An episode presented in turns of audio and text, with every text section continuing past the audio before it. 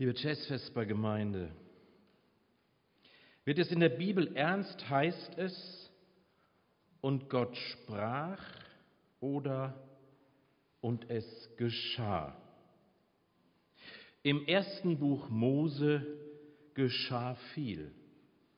Die Erschaffung der Welt, ein Sündenfall und Brudermord, eine Flut und das Turmbaudesaster. Nach elf Kapiteln Menschheitsgeschichte bleiben sprachverwirrte Menschen zurück. Mit dem zwölften Kapitel beginnt Neues. Gott sprach zu Abraham, geh aus deinem Vaterland und von deiner Verwandtschaft und aus deiner Vaters Hause in ein Land, das ich dir zeigen will. Menschsein heißt unterwegs sein. Der Rat zum Stellenwechsel trifft den Urahn in der Stadt Ur im reifen Alter von 75. Gott kennt keine Altersgrenze für Aufbrüche. Im Regelfall ereilen uns Wohnort und Arbeitsplatzwechsel eher, wenn Schicksalsschläge, Karrieresprünge oder Beziehungskrisen sie hervorrufen.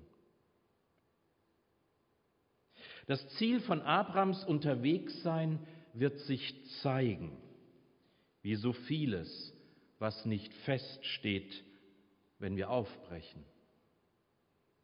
Wir neigen eher dazu, das Nest erst zu verlassen, wenn das andere schon in Sicht ist. Bis dahin bleiben wir Stubenhocker im Hotel Mama oder Papa. Doch so funktioniert Pilgerschaft nicht. Sie lebt von der Ungewissheit, der Offenheit fürs Neue. Mit einem großen Versprechen lockt Gott Abraham aus seinem Nest. Und ich will dich zu einem großen Volk machen. Sein betagtes Weib Sarah soll Kinder wie Sterne am Himmel bekommen. Isaak heißt der Erstgeborene, was so viel wie bedeutet, Ritzrak! Ich habe gelacht. Ohne Humor, ohne schöne Aussichten funktioniert Pilgerschaft nicht. Jeder Esel braucht eine Karotte vor der Nase, um aufzubrechen. Gott ködert weiter. Ich will dich segnen und du sollst ein Segen sein.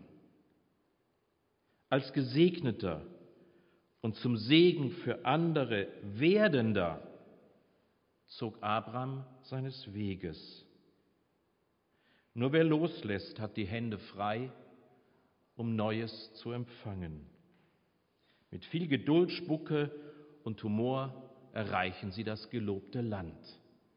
Wir stimmen uns ein auf die Pilgerschaft mit der ersten Strophe des Liedes Vertraut den neuen Wegen.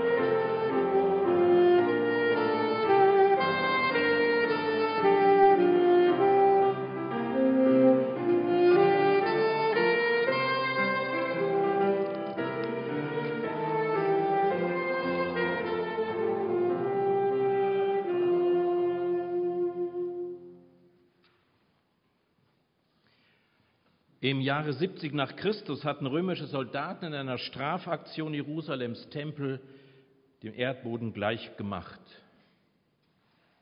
Was Menschen heilig war, ihnen Sicherheit versprach, lag in Trümmern wie Mariupol. Wie sollte es jetzt weitergehen? Die Stressforschung lehrt, wenn Römer, Säbelzahntiger oder andere Feinde um die Ecke kommen, ergreife die Flucht, hau ab, rette sich wer kann oder greif an. Aber nur nicht in Schockstarre verharren. Das frisst dir die letzten Kräfte aus dem Leib und macht dich besonders verwundbar. Der Hebräerbrief, ein etwas ungewöhnlicher Brief, versuchte die junge Christenheit aus ihrer Erstarrung herauszuführen, wenn es heißt, ich zitiere aus dem 13. Kapitel, darum hat auch Jesus, damit er das Volk heilige, durch sein eigenes Blut gelitten draußen vor dem Tor. So lasst uns nun zu ihm hinausgehen vor das Lager und seine Schmach tragen. Denn wir haben hier keine bleibende Stadt. Die zukünftige suchen wir. In diesem etwas seltsamen Brief geht es auch ums Gehen, ja ums Pilgern hinaus zu Christus. Die neue Jesusbewegung sei Heil nicht in einem Tempel, sondern in der Nachfolge Christi. Religionsgeschichtlich betrachtet führte die Zerstörung des Tempels zur Mobilität und Diasporafähigkeit des Judentums, also als Minderheit in einer Mehrheit zu leben.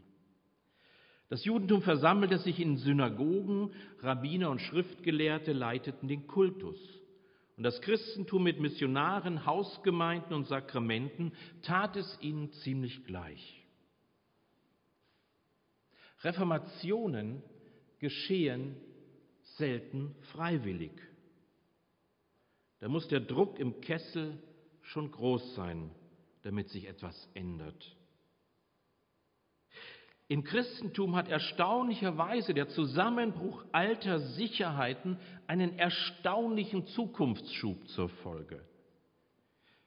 Denn wir haben hier keine bleibende Stadt, sondern die zukünftige suchen wir, lautet das neue Credo.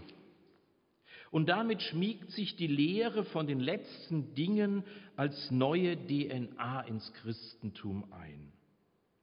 Man verglich sich mit dem Volk Israel und sah sich selbst auf großer Wanderung. Und bis zur neuen Heimat war man auf dem Weg und in dieser neuen Heimat war eine große Ruhe Gottes vorhanden und versprochen. Hier im Vorletzten auf Erden war noch viel zu tun, aber Gott sei Dank sagten sie sich, das Beste kommt noch zum Schluss. Gastfreundschaft, nicht Abgrenzung, Gütergemeinschaft, nicht Besitzstandswahrungen waren jetzt auf dieser Wanderung die neuen Ideale versteht sich auch von selbst. Wussten Sie, Tiki Küstmach hat das mal gesagt in seinem Buch Simplify Your Life, dass wir ungefähr 10.000 Gegenstände unser Eigentum nennen? Damit lässt sich schlecht auf Pilgerschaft gehen. Was lassen wir los? Was belastet uns? Was brauchen wir? Und zwar weniger und nicht mehr. Wann bestellen wir den Umzugswagen in die zukünftige Stadt? Lasst uns die zweite Strophe singen.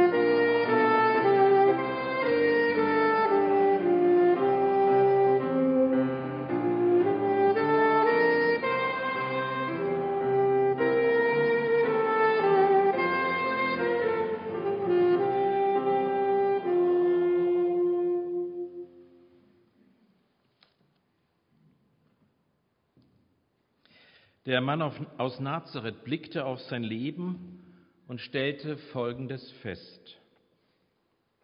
Die Füchse haben Gruben und die Vögel unter dem Himmel haben Nester.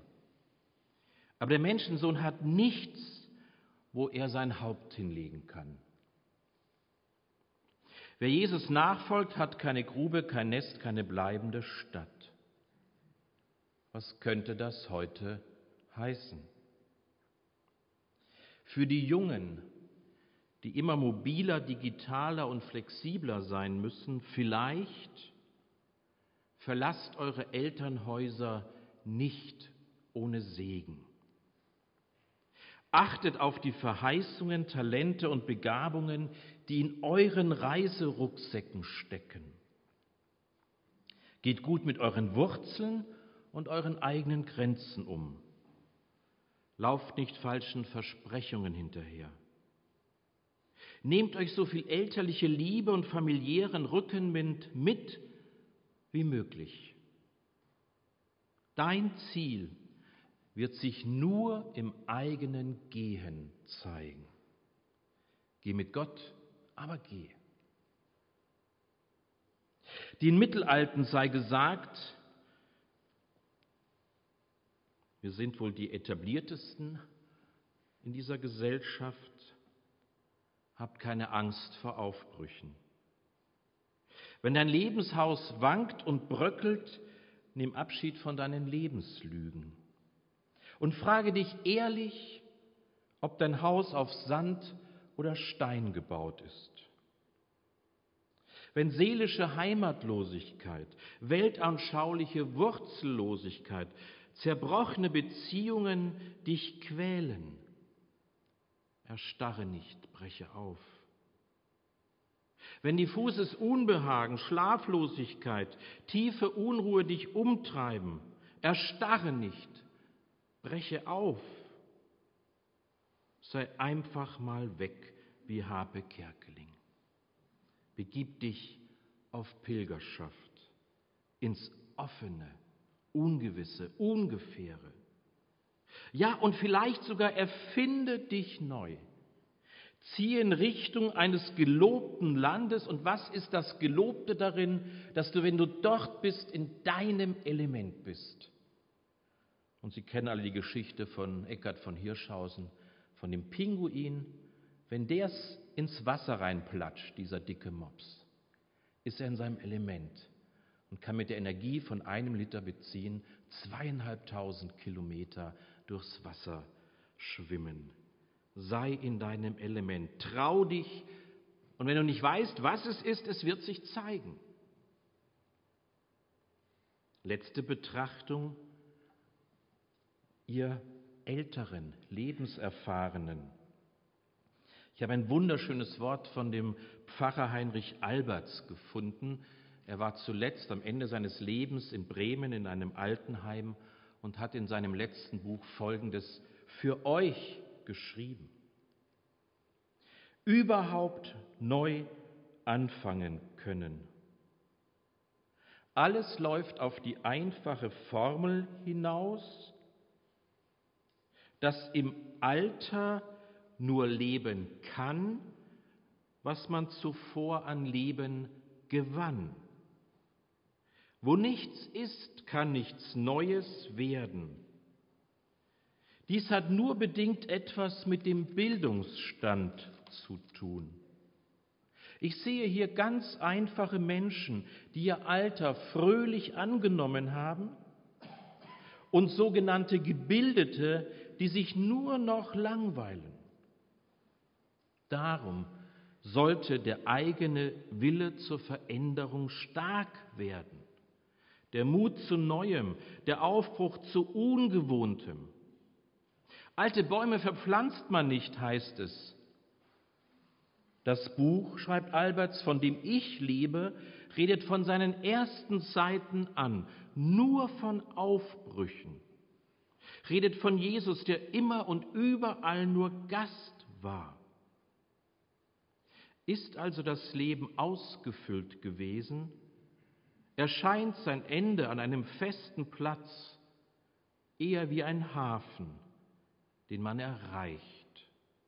Es kommt nur noch eine Wendung des Weges, die letzte, die die Zeit in Ewigkeit verwandelt. Amen. Letzte Strophe.